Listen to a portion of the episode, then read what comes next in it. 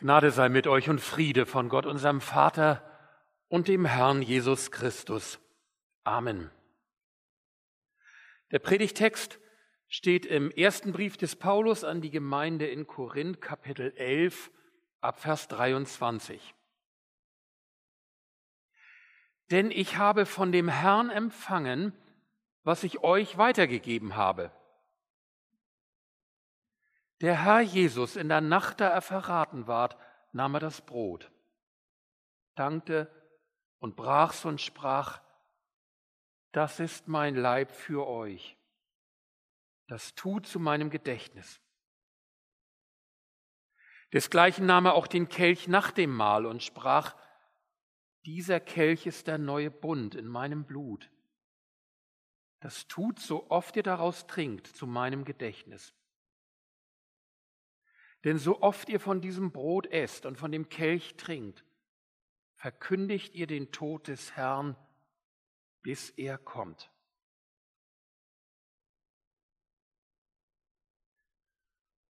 Liebe Gemeinde, am Abend der Einsetzung des Abendmahls oder des Mahls des Herrn, wie Paulus es nennt. Das sind ja Worte, die uns tief vertraut sind. Wir kennen sie aus jeder Abendmahlsfeier als Einsetzungsworte und wir kennen sie aus der Passionsgeschichte in den ersten drei Evangelien.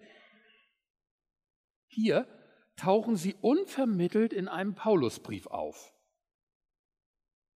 Was ist das Besondere dabei? Das Besondere können wir aus dem Abschnitt, den wir gerade gehört haben, gar nicht erkennen. Das Besondere liegt nämlich genau in diesem Zusammenhang. Ich werde ihn aber nicht vorlesen, das wird zu lang. Ich erzähle ihn dann so ein bisschen dazwischen.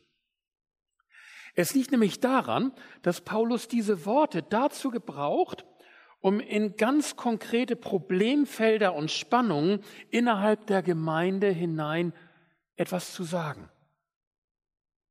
Das heißt, was Jesus für uns im Herrn mal getan und gesetzt hat, wird von ihm zum Maßstab herangezogen für unser Tun und unseren Umgang untereinander. Und das ist ja in einer evangelischen Ethik, die diesen Namen verdient, immer so. Es geht nicht nur um Moral, also um Sitten, die man so macht oder die wir schon immer so gemacht haben und das ist gut so und das lass uns mal schön weiter so machen, und es geht auch nicht nur um Gebote, die von Gott stammen, das sollst du tun und das sollst du lassen, wenn es dir und anderen gut gehen soll und du ein gottgefälliges Leben führen sollst. Schon gar nicht geht es um etwas Verdienstliches, durch das wir bei Gott irgendwie Punkte sammeln, sondern die Logik des Evangeliums läuft immer so. Gott sagt, schau, was ich aus freier und vergebender Liebe an dir getan habe. Lass dich von mir beschenken. Und dann lass dir durch meine Liebe und meinen Geist das Herz erwärmen, dass es auftaut. Und dann schenk es weiter. Und du wirst merken, dass es bei dir dann wie bei einem Bach ist. Nur wenn das Wasser weiterfließt, kann auch von oben ständig frisches Wasser nachfließen. Indem du meine Liebe weitergibst, wird dein Leben immer reicher. Es gibt ja so, ein, so, eine Spruchkarte, nicht? Liebe ist das einzige Gut, von dem man je mehr hat, desto mehr man davon verschenkt. Das ist die Logik des Reiches Gottes. Meine Liebe fließt wie sprudelndes Lebenswasser durch dich hindurch. Paulus schreibt, denn ich habe von dem Herrn empfangen, was ich euch weitergegeben habe. Da wird es zum ersten Mal deutlich. Jesus hat da etwas getan und eingesetzt, das seine Jünger und Paulus empfangen haben.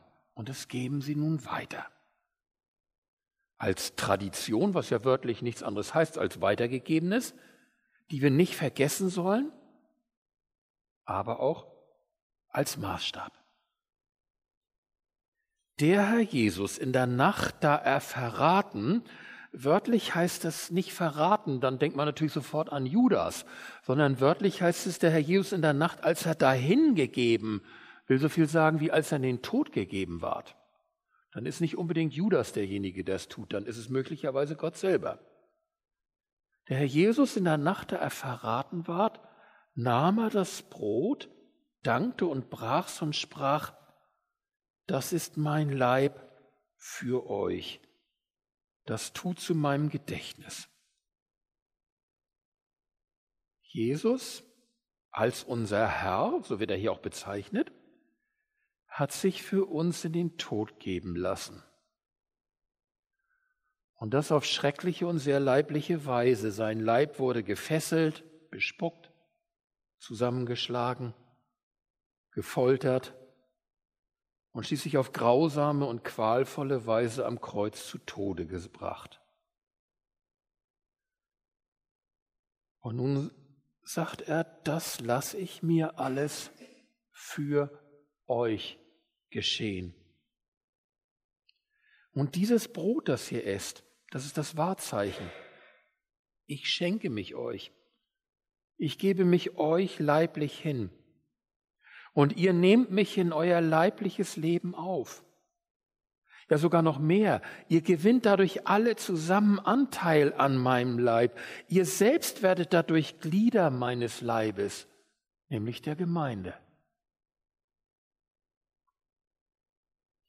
In der Gründonnerstagsnacht folgte darauf zunächst der weitere Ablauf des Passamals, das Jesus ja gerade mit seinen Jüngern feierte. Und die Jünger hatten Zeit nachzudenken, wohl auch Jesus das eine oder andere nachzufragen. Das Lukas-Evangelium gibt uns einen Eindruck davon.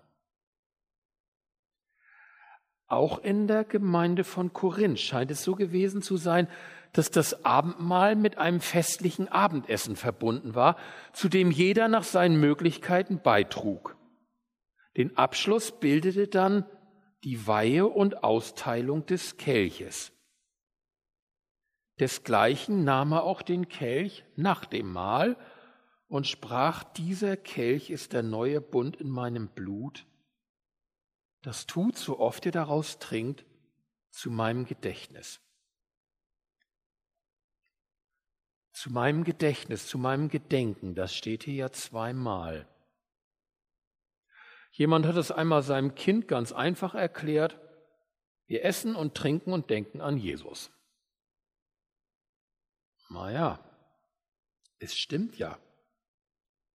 Wir denken an Jesus, wie er sein Leben für uns hingab und wie sein Blut für uns vergossen wurde. Wir müssen allerdings aufpassen, dass wir das nicht zu flach verstehen. Das Abendmahl ist mehr als eine Gedenkminute im Fußballstadion. Psalm 111, den wir eben gebetet haben, lehrt uns, er, Gott, hat ein Gedächtnis gestiftet seiner Wunder. Und so ist es auch hier. Natürlich handeln wir und feiern das Abendmahl. Aber wir feiern es im Auftrag, gesetzt durch das Wort und nach der Stiftung von Jesus. Wir sprechen seine Worte nach. Wenn Israel das Passafest feierte, dann wurde es erinnert. Und dann unterstellte es sich dem, was damals bei der Befreiung aus Ägypten geschehen war. Jeder, der das Passafest feiert, soll sich als einen ansehen, der mitbefreit und mit ausgezogen ist aus der Knechtschaft. Und wenn man so ein Passafest mal feiert, dann ist das auch so. Hinterher hat man irgendwie den einen, man hat es miterlebt. Und so ist es auch beim Abendmahl. Es bleibt das Herrenmahl, das Mahl, in dem Jesus selbst als der Herr, der sich für uns hingibt, gegenwärtig ist. Und indem wir sein Leib und sein Blut empfangen, werden wir einbezogen. Wir gewinnen Anteil an Jesus. Wir werden Glieder seines Leibes. Sein Opfertod am Kreuz, seine Lebenshingabe gilt uns das ist die Zusage. Das ist das Geschenk, welches wir sogar leibhaftig empfangen, unverwechselbar. Das ist das Wasser des Lebens, das in uns fließt und uns neu macht und unser Herz belebt. In der Gemeinde in Korinth damals gab es soziale Unterschiede. Es gab Wohlhabendere, die mussten auch nicht so viel arbeiten und hatten mehr Zeit. So konnten sie schon früher zum Treffpunkt der Gemeinde kommen. Und sie konnten auch mehr mitbringen zum Abendbrot. Die Gemeindeversammlungen fanden sonntags abends statt. Und dann stand das Essen da und duftete. Man konnte ja auch schon mal eine Flasche Wein aufmachen. Arme Tagelöhner, Hafenarbeiter und Sklaven mussten in der Regel länger arbeiten, bis sie endlich frei kriegten. Und viel mitzubringen hatten sie auch nicht. Und wenn sie dann schließlich gehetzt und hungrig zur eigentlichen Gottesdiensten Mahlzeit ankamen, war das Beste schon weg. Und die Stimmung im Raum war wohl mitunter auch schon leicht angeheitert. Paulus deutet letzteres nur an. Aber grundsätzlich muss er sagen, ist euch eigentlich noch klar, was ihr da tut? Ihr feiert Gottesdienst. Ihr feiert das Mahl des Herrn. Das muss doch Konsequenzen haben. Und zwar andere, als ihr an den Tag legt. wir haben uns ja auch vorgenommen, in den nächsten Monaten uns verstärkt auf unsere Gottesdienste zu besinnen. Hier haben wir ein biblisches Beispiel dafür. Was ist es, was Paulus den Korinthern und sicherlich auch uns hinsichtlich Gottesdienst und Gemeinschaft ins Stammbuch schreibt? Die erste Frage, die Paulus stellt, ist, ist euch eigentlich noch klar, was Gottesdienst bedeutet?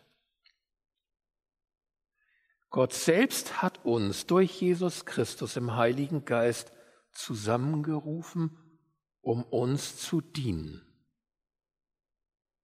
Er selbst ist in unserer Mitte gegenwärtig und baut uns als Einzelne und als Gemeinde auf durch sein Wort und sein Mahl. Das ist das Wesentliche. Das ist das absolut Wesentliche am Gottesdienst. Das ist die Zusage. Sagen wir es mal offen. Die Musik kann mal besser und mal etwas holpriger klingen. Der Musikstil kann uns unterschiedlich gut gefallen. Das tut gut oder ist schade, je nachdem. Gleiches gilt auch für die Predigt. Mal ist sie dem Pastor etwas besser gelungen, mal nicht ganz so toll. Mal spricht sie mich mehr an, mal mehr meine Nachbarin. Im letzteren Fall bin ich vielleicht geneigt zu sagen, das hat mir heute nichts oder nur wenig gebracht. Klar, das ist schade und manchmal auch Anlass, uns zu verständigen. Was brauchen wir eigentlich als Gemeinde? Wie kann es besser werden? Aber mal abgesehen davon, dass ich oft gar nicht wirklich weiß, was mir was bringt, das ist Gott sei Dank nicht die Grundlage des Gottesdienstes und hoffentlich auch nicht für mich. Die Grundlage ist, Christus ist hier gegenwärtig in seiner Gemeinde. Er wirkt und handelt hier. Ob ich es mehr spüre oder weniger. Er hat es zugesagt. Und er hat uns zu sich gerufen. Darum sind wir hier. Heißt nicht, dass wir nicht über die anderen Dinge auch reden können und sollten. Aber dies ist das Wesentliche und dies ist die Grundlage. Das Zweite, Paulus muss die Korinther auf eine erschreckende Diskrepanz aufmerksam machen. Er hält ihnen unter die Augen, wie sie in der Gemeinde miteinander umgehen. Und daneben, deswegen steht dieser Abschnitt nämlich hier, daneben stellt er ihnen vor Augen, wie Christus mit ihnen umgegangen ist. Und beides passt nicht zusammen. Christus, der sich bis zu seinem eigenen Leib und Leben mit Haut und Haaren für sie hingegeben hat. Und dessen werden sie genau hier im Gottesdienst und beim Abendmahl vergegenwärtigt. Das feiern sie. Und sie selbst, die jeder nur auf ihre eigenen Bedürfnisse bedacht sind, egal wie es anderen damit geht. Und Paulus sagt noch nicht mal was gegen ihre Bedürfnisse. Er sagt, wenn ihr wirklich vor Hunger nicht abwarten könnt, dann esst doch vorher zu Hause schon mal eine Scheibe Brot. Aber hier in der Gemeinde ist was anderes dran. Hier wartet bitte aufeinander. Hier geht es nicht nur um deine Bedürfnisse, sondern hier geht es ums Ganze. Und wir? Wir möchten von der Gemeindeleitung aus in den nächsten Monaten wieder mit euch über unsere Gottesdienste nachdenken und auch beraten. Und genau an diesem Punkt sind auch wir ratlos. Weil wir den Eindruck haben, das Zentrum, was Gottesdienst eigentlich ist und was wir geschenkt bekommen, rutscht irgendwie immer so ein bisschen an den Rand. Und nach vorn drängen sich, wie bei den Korinthern, unsere individuellen Bedürfnisse und Angesprüche, angefangen bei den Gottesdienstzeiten, fortgesetzt bei den Predigtthemen und Stilen bis hin zum Musikgeschmack. Und jeder ist selbstverständlich davon überzeugt, dass seine Bedürfnisse die wichtigsten und berechtigsten sind. Und wenn sie nicht ausreichend berücksichtigt werden, bleibt man eben öfter mal weg. Man hat ja schließlich auch noch andere Bedürfnisse, denen man am Wochenende nachgehen kann. Ich bremse mich jetzt mal Ihr denkt wahrscheinlich auch, wird langsam Zeit. Natürlich dürfen und müssen wir auch über unsere Bedürfnisse und auch über die unserer Freunde und Nachbarn reden. Aber wie würde es eigentlich aussehen, wenn wir es gottesdienstlich und Jesusmäßig täten? Gott hat mir gedient Gottesdienst, in dem Jesus sich im Mahl für mich hingibt. Ich bin versorgt, überreich beschenkt, mir ist gedient. Und wenn mir das nicht reicht, dann darf ich gern zu Hause voressen, wie Paulus es den Reichen in Korinth rät. Dann darf und soll ich zum geistlichen Selbstversorger werden. Es gibt genügend Lobpreis-CDs und gute Literatur zu Lebensthemen und Kongresse und Predigten im Netz zum Runterladen, die ich zu Hause und im Auto anhören kann, wann immer ich es brauche. Und je älter und reifer ich im Glauben werde, desto mehr muss ich das sowieso.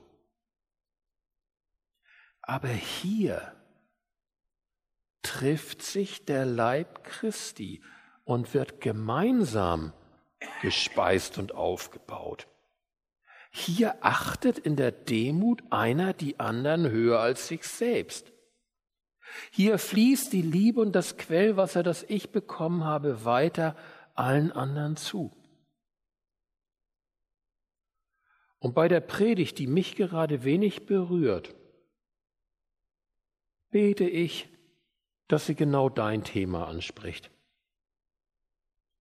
Und bei dem Lied, das mir fremd ist, lerne und bestaune ich an dir, wie es dich berührt und was es dir bedeutet. Ich will es auch noch mal aus einer anderen Perspektive sagen. Wir leben gerade in einer Zeit, in der interkulturelles Lernen, und das heißt Lernen am Fremden, um des anderen willen, überlebenswichtig ist. Sollte das in der Gemeinde nicht auch so sein? Stellt euch mal folgende Situation vor. Helmut und Marlies Paulus würden hier mit ihrem Hauskreis von Iranern in unsere Gemeinde kommen. Und dann hätte vielleicht der Pastor sie gebeten, ob sie nicht hier mal ein Lied vorsingen wollen, iranisches, christliches Lied. Und sie machen das und sie wollen uns das Lied beibringen und die Hälfte der Gemeinde lehnt sich zurück, so in so einer Haltung, so nach dem Motto, das verstehe ich nicht und da habe ich jetzt auch keine Lust drauf und macht mal. Das wäre doch schrecklich, oder? Aber genauso gehen wir manchmal untereinander miteinander um. Auch wir leben längst in unterschiedlichen Kulturen, man nennt das Milieus. Aber ist das Jesusmäßig?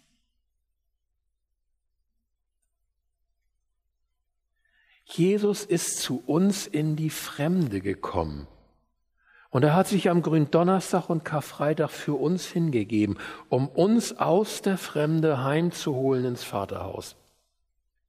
Er hat nicht sich gesucht, sondern uns. Davon leben wir. Und das ist unser Maßstab. Im Gottesdienst am Sonntag und im Dienst Gottes im Alltag. Amen.